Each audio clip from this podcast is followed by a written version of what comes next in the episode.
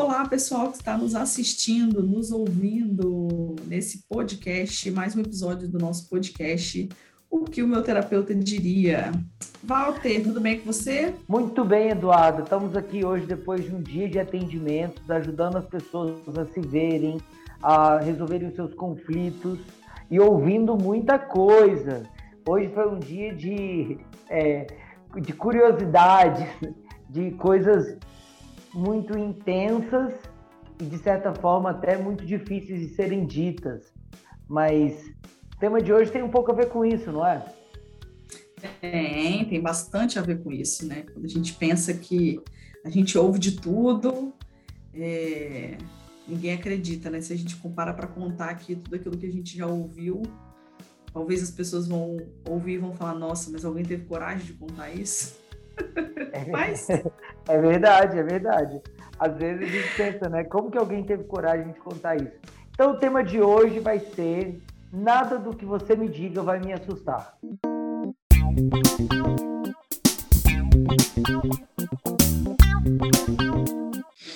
É isso. E aí, Walter, você já teve medo de contar alguma coisa para alguém? Nossa, muitas vezes. muitas vezes eu tive medo. Inclusive aqui já vou contar para vocês uma dinâmica da minha amizade com a Eduarda, que a gente fazia assim, quando tinha algum BO, a gente não, né? Mas eu, porque eu tenho mais facilidade para contar as coisas que ela. Já tô aqui gente, entregando já tá ouro. me expondo aqui, ó, no início do nosso podcast já. Tô entregando ouro aqui para vocês já. É, quando a gente estava dirigindo moto, né? Eu andei de moto por muito tempo, e aí você consegue falar algumas coisas, mas você não consegue olhar um para o outro, né? Até porque tem que estar tá dirigindo. E aí, algumas vezes a gente subia na moto e eu virei para ela e falei, Eduarda, aproveitar que a gente está aqui dirigindo, deixa eu te contar um segredo logo, que eu não quero guardar isso para que isso não fique algo danoso, mas eu quero aproveitar que a gente está na moto e você não está olhando para minha cara. Então eu já vou conseguir falar de uma vez só e não vou me sentir tão constrangido. Pode ser? Aí ela riu e falou que podia. Daí eu contei uma coisa que era super íntima e super difícil de ser falada mas que me ajudou bastante poder ter alguém para me ouvir naquele momento. Mas aí eu vou perguntar agora para você, Eduardo. Por que você ainda guarda esse segredo? É, esse é o tipo de pergunta que a gente ouve e dá aquele risinho, né? Meio sem graça de falar, ai, não queria muito falar sobre isso. É, assim, Walter, eu devo dizer que é, à medida com que os anos vão passando, né, a gente vai sentindo, ou deveria pelo menos, mais a necessidade de não ter segredos, né? Porque o tal do ter segredo é, é dá um trabalho danado, né? Porque é você precisa ficar sustentando aquele segredo. Provavelmente um segredo ele vem atrelado a uma mentira, que aí vem outra mentira para sustentar, e aí parece que é um ciclo que não tem fim. Então, eu tenho procurado viver a minha vida cada vez menos sem segredos. Você falou uma frase, desculpa te interromper, mas é que essa é muito boa. Você falou uma frase que atualmente ela tem me remetido a um momento mágico da minha infância. A música do Rei Leão. O ciclo sem fim. mas pensem nessa música nesse momento. O ciclo sem fim.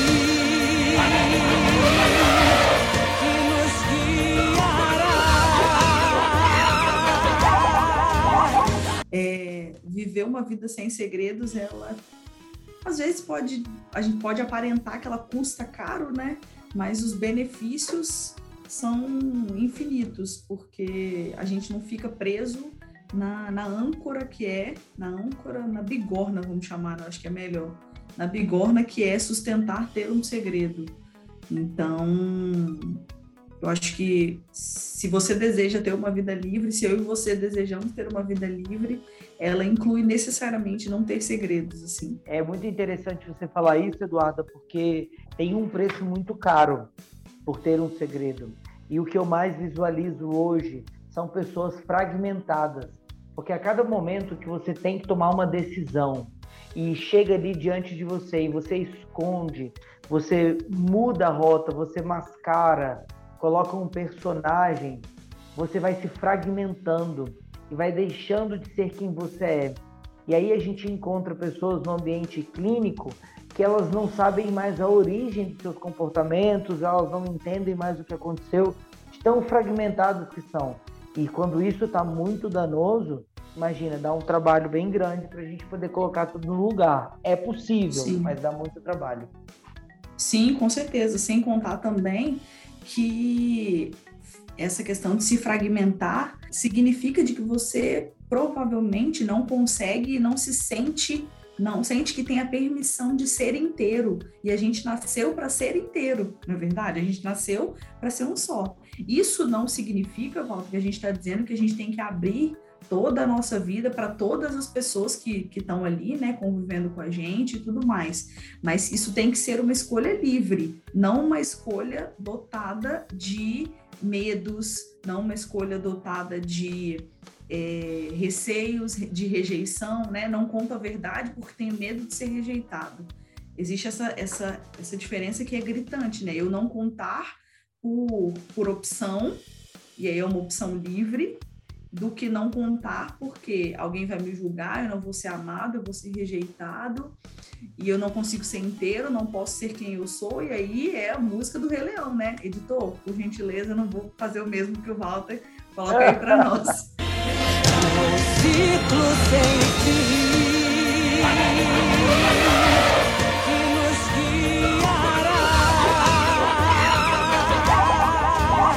Muito bem, então você aí que está nos ouvindo, você já faz essa pergunta para você mesmo. Essas duas perguntas, né?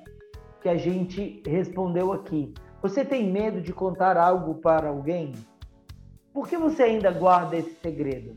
E hoje, no nosso podcast, O que o meu terapeuta diria, nós vamos apresentar dois casos onde pessoas tiveram dificuldade de dizer porque acharam que a gente ia ficar assustado. E no nosso tema de hoje, né, nada do que você me diga vai me assustar. A gente vai começar com o caso da Eduarda contando da, da paciente dela uma temática bem interessante. Esse caso é muito válido. Conta, Duda, pra gente. Nossa, Walter, eu lembro perfeitamente, assim, eu estava atendendo uma paciente e aí ela ficou por, sei lá, umas quatro sessões, vai, a gente está trabalhando algumas temáticas, né, que não vem ao caso agora, é, e aí ela sempre dizendo, ah, porque desde que aconteceu aquela situação que eu não me sinto confortável ainda para falar, eu me sinto mais insegura. E aí começou atribuindo uma série de comportamentos dela a essa situação que até então era super misteriosa. E ela chorava quando contava, e ela dizia que a vida dela tinha parado naquele momento, e fazia um super mistério. E aí, cara, eu vou ser honesta para você: a primeira coisa que eu pensei, assim, pela forma como ela falava, era de que ela tinha cometido um aborto. Era a única coisa que eu conseguia pensar assim na hora, né? E aí, mais ok, respeitando o momento dela, e falava: olha, quando você se sentir preparada, eu quero te dizer que, um, além de eu ter estudado de fato para não me, me assustar com nada com que as pessoas me digam, eu não tô aqui para te julgar. Eu tô aqui justamente para te ajudar a compreender, para que você consiga colocar isso para fora e aí a gente conseguir seguir o caminho, né? Porque se a gente vai, é, e eu acho isso muito importante a gente dizer aqui nesse momento para as pessoas que estão ouvindo, se você entra num processo terapêutico, entre disposto e disposta a dizer toda a verdade. Ir para terapia para querer esconder, omitir algumas partes, olha, vou te dizer, nem começa. É verdade, vai jogar dinheiro fora. Exatamente. Então, assim, ou então use dos artifícios para se comprometer, igual essa minha paciente fez, por exemplo. Eu não consigo te contar isso agora, mas eu tenho alguma coisa para te contar. E aí ela já starta esse processo interno, a gente sabe, né, que o processo psíquico acontece assim, e ela começa que meio que involuntariamente a saber que ela tem que me contar algo, a falar sobre isso, mesmo que ainda ela não conseguisse dar os nomes, né? Esse processo ajuda bastante, assim como o Walter utilizava do subterfúgio de falar, olha, eu vou olhar para frente aqui, você vai me ouvir, tá tudo bem. A gente pode usar de vários, várias técnicas, né, para contar segredos que a gente acha que são importantes. E aí ela começou a fazer isso, usar desse artifício. E aí até que um dia ela virou para mim e falou bem assim: Aí, eu quero te contar, eu me preparei toda para te contar hoje. Falei, tudo bem, então eu sou todo ouvidos. E aí ela Até fez um eu... grande silêncio. Até eu já tô curioso aqui, hein? Você aí de casa, o que será que é esse segredo? E aí, é, ela falou, não consigo. Eu falei, eu posso falar o que eu acho que é? E aí, se for, você só confirma para mim, acho que isso vai te ajudar. E aí ela, ah, pode, acho que é uma boa, acho que vai me ajudar mesmo. Aí eu virei para ela também assim, você é, fez um aborto? Aí ela olhou assustadíssima, não! Aí eu falei, pronto, então, se não é isso que você você tá assustada aí, e mesmo se fosse, não me assustaria, o que que é? E aí ela me contou que uma vez ela tinha um namorado, e aí ela namorava escondido dos pais dela. Então, para que ela, eles conseguissem é, praticar relação sexual, tinha que ser na rua. E aí ela contou que ela transou com o namorado dela no, é, num terreno baldio. Só que aí deu uma confusão danada nesse terreno baldio e ela ficou cheia de alergia, porque ela tem alergia a mato, essas coisas assim.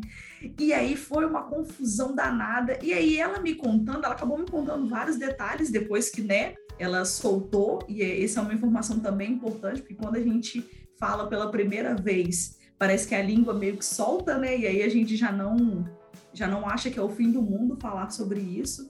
E aí, gente, num, num rompante, eu comecei a rir, sorrir para ela, né, na verdade. E aí ela começou a rir também. Ela me perguntou: por que, que você tá rindo? Eu tá falei: nossa, mas é, eu quero te falar uma coisa: você não é a primeira e tá longe de ser a última pessoa no mundo a ter tido relação sexual na rua. Abra um parênteses aqui, né? Esse assunto é para maiores de 18 anos. Não vão sair transando aí no meio da rua.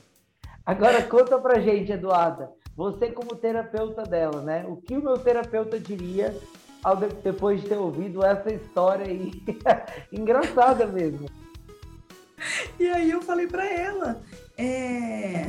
eu falei, olha, primeiro, calma, se acalma, que você não vai ser a primeira e nem vai ser a última, e que como aqui, aquele momento que ela estava tendo de é, comigo fazia com que ela compreendesse que um, aquilo não era o fim do mundo, que ela não precisaria parar a vida dela por conta dessa situação que aconteceu, que até o presente momento ela tinha entendido que a vida dela tinha estacionado, ela se sentia super envergonhada, e aí essa vergonha volta acabou se alastrando para outras áreas da vida dela também, né? Porque ela tinha vergonha, é, e aí ela tinha que ficar sustentando, né? Aquilo. E aí eu disse para ela, olha, é só o movimento de você contar para mim isso, isso com toda certeza já fez com que destravasse em você esse tabu, esse segredo secretíssimo aí. Então, você sem dúvida alguma dá conta de prosseguir a sua vida sabendo que você agora não está mais amarrada a esse segredo. E aí, Walter, eu vou te dizer, se essa paciente fosse sua, o que que meu terapeuta diria para ela? Olha, eu diria para ela o seguinte, que era para que ela começasse a compreender nesse momento que a coisa era muito mais vergonhosa dentro da cabeça dela do que na realidade, né? Que a imaginação dela era muito pior, era quase um filme de terror por uma coisa que era quase uma piada mesmo. Algo que todo mundo poderia rir, que era uma brincadeira, que poderia ser tirado por menos, foi levado demasiadamente a sério mas que na realidade tem histórias muito piores desse momento, de pessoas que têm de relações sexuais muito mais constrangedoras. E aí então ela poderia compreender que o mundo real ele é muito mais leve do que o que ela pinta na cabeça. E isso é muito interessante, porque algumas pessoas acabam é, tendo ou a Disney no mundo da fantasia, ou então o filme de terror. E na realidade é muito mais simples. E aí ela poderia ser livre e seguir a vida naturalmente. E, e, Walter, é engraçado você falar sobre isso, porque depois ela voltou para mim, a gente fez né, uma série de compreensões a partir desse fato, suas observações foram incríveis, e aí ela virou para mim numa outra sessão e disse: Eduarda, você não sabe, eu preciso te contar isso. Eu falei: Ah, o que, que é? Aí ela, eu, depois que eu contei para você, eu tomei coragem e contei para uma amiga minha o que, que tinha acontecido. Sabe qual foi a resposta da minha amiga? Que ela já tinha transado na rua várias vezes também. Medo. Eduardo, uma coisa. Assim. É, uma coisa que você fez sem querer, eu acho, né? Mas que ela é muito válida no processo terapêutico, é, tira, é rir de algumas coisas esdrúxulas. O, o humor, ele é muito válido. Porque imagina a tensão que essa menina estava. E aí você dá uma gargalhada, não é que você riu dela, mas você riu da situação. Nossa, era só por isso que você estava demorando para me contar? Caramba! Eu achei que era muito pior. Imagina, né? O quanto que dentro de você isso estava gerando curiosidade. E nas outras pessoas, né? Quanta curiosidade gerou. O que as pessoas podem imaginar desse fato é muito pior do que o fato em si. Então, é melhor a gente falar de uma vez e não guardar segredos. Segredos fazem muito mal. E aí, esse foi meu caso, Walter. Assim, foi um caso de sucesso, tudo deu certo. a, a menina ficou aí com a língua destravada. E aí ela já não, já não conta hoje mais, não por vergonha, não por medo, não por nada, mas por opção, né? Aí ela decide o que, que ela faz com, com, com isso, mas ela se sentiu livre. A ideia de contar o segredo é justamente essa que a, as correntes que nos aprisionam façam com que a gente fique livre ao, ao dizer. E, e aí o Walter agora vai contar um caso, gente, esse caso é muito engraçado, porque é também assim, chega a ser patético, vamos falar, quando a gente ouve como as pessoas têm vergonha de contar as coisas pra gente, né? É, esse caso é muito interessante porque eu atendo essa menina já há um tempo e ela tem um nível de dependência emocional muito grande. E nós temos tratado a dependência emocional dela cuidando de uma forma muito comum e tradicional, normal, né? É, trazendo valor para essa pessoa, para que ela vá se sentindo bem. Aqui a gente vai dar esse tema numa outra, num outro podcast, mas buscando tentar entender o que estava acontecendo com ela, eu utilizei da técnica de hipnose para poder chegar no momento onde ela se sentia sozinha. Por que, que ela não conseguia decidir as coisas sozinha? Por que, que ela se sentia tão é, conflituosa com o fato de não ter alguém do lado dela, não ter um companheiro? E aí a gente lá no momento da hipnose, ela começa a ter uma crise de riso e de vergonha. E aí eu digo para ela: "O que você está vendo?" E daí ela fala para mim: "Ah, não vou falar." Aí eu falei, pode falar, não tem nada que você fale que vai me assustar. Ah, não vou falar, não vou falar. Pode falar, sinta-se bem, sinta-se tranquila, pode dizer, você está segura, pode falar o que você está vendo. Não, só vou falar se eu puder abrir os olhos. E daí eu falei para ela, ah, tudo bem, então abre os olhos, isso vai fazer parte do exercício ainda. Abre os olhos, fale para mim que ela queria ver a minha cara, a minha reação abra os olhos, me fale e depois a gente continua o exercício. E aí ela abriu os olhos e disse, Walter, os meus pais sempre, é, eu ouvi eles falando que gays eram de forma pejorativa, usavam formas muito pejorativas para falar dos homossexuais. E aí, é, todo mundo na escola, eu tinha sete anos mais ou menos, todo mundo na escola gostava de alguém. Eu sempre tive amores platônicos sempre tive, sempre estava gostando de alguém. E, um, e esta memória que você me fez lembrar, eu não me lembrava há muito tempo. Mas isso ela ria, gente. Ela ria e ficava envergonhada e constrangida. Mas aí ela ia contando, né? Ai, Ela, eu não acredito que eu tô lembrando disso. Eu não acredito. Ai, que vergonha de te contar. É tão bobo, mas é o que eu tô lembrando. E daí, qual que era o momento? Quando ela estava deitada na cama do quarto dela, e ela se percebe, uns sete anos, de que ela naquele momento não estava gostando de ninguém. Que ela não estava apaixonada por ninguém, que não tinha nenhum crush, que ela não estava assim. Não tinha ninguém que estava mochendo no coração dela. E aí ela faz uma associação infantil, né, daquela criança mesmo imatura, e diz: será que eu sou gay? já que eu não estou gostando de nenhum menino, será que eu gosto de menina? E aí ela sente muito medo de não gostar de ninguém para não ser homossexual. E aí tive medo de ser homossexual. e, eu, e eu percebo quão bobo é isso, mas naquele momento eu tive esse medo. E aí ela contou, né? Mas ela teve muita vergonha para contar. E aí, vamos lá. Antes de eu contar o desfecho do que, que eu falei para ela, Eduardo, se você fosse a terapeuta dela, né? O que meu terapeuta diria nesse caso? Ai, gente, é engraçado, né? Porque realmente é uma lembrança, mas que em algum momento estava guardado aí, né, na, na, na, no subconsciente dela, mas que naquele momento foi super relevante.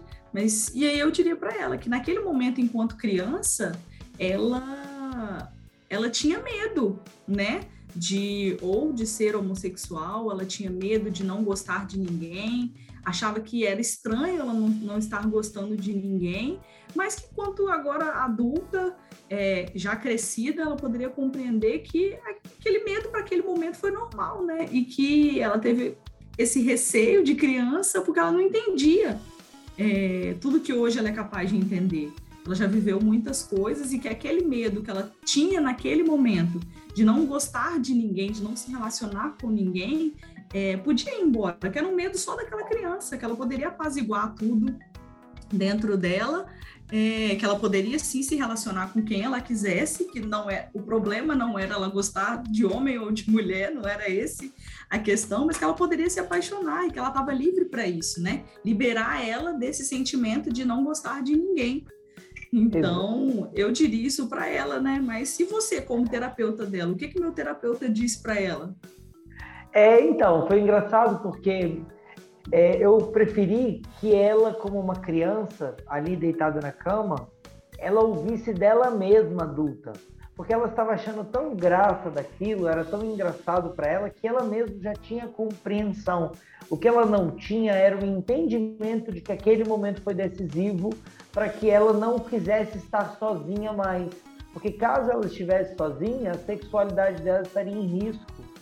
Então eu convidei ela adulta para imaginariamente entrar naquele quarto e conversar com essa criança, dizendo basicamente o que você disse, né, dizendo para ela que está tudo bem, que ela pode não estar apaixonada por ninguém, que ela pode resolver as coisas sozinha. E aí entrou um grande chave que ela se emocionou bastante nesse momento. Que nos períodos da vida dela que ela não estivesse apaixonada por ninguém, ela poderia utilizar para se amar e aí ela ia cuidar de si, é, é, gostar das coisas dela, encontrar valor em quem ela era. E aí ela se emocionou bastante, né? E a gente cuidou dessa criança, tinha feito interpretações dúbias mesmo, confusões naturais de uma criança que não teve ninguém para esclarecer, porque ela nunca contou isso para ninguém. Era algo que ela lembrava, que ela sabia que existia, mas não sabia a importância disso. E aí a gente conseguiu ajudar ela a ficar mais livre. Ainda não sabemos né, os resultados totais, porque é um processo contínuo. E aí depois a gente vai ter mais resultados sobre esse assunto. Mas olha esse segredo que ela guardou. Foi engraçado porque ela tinha medo de me assustar, ela queria ver a minha reação de olhos abertos.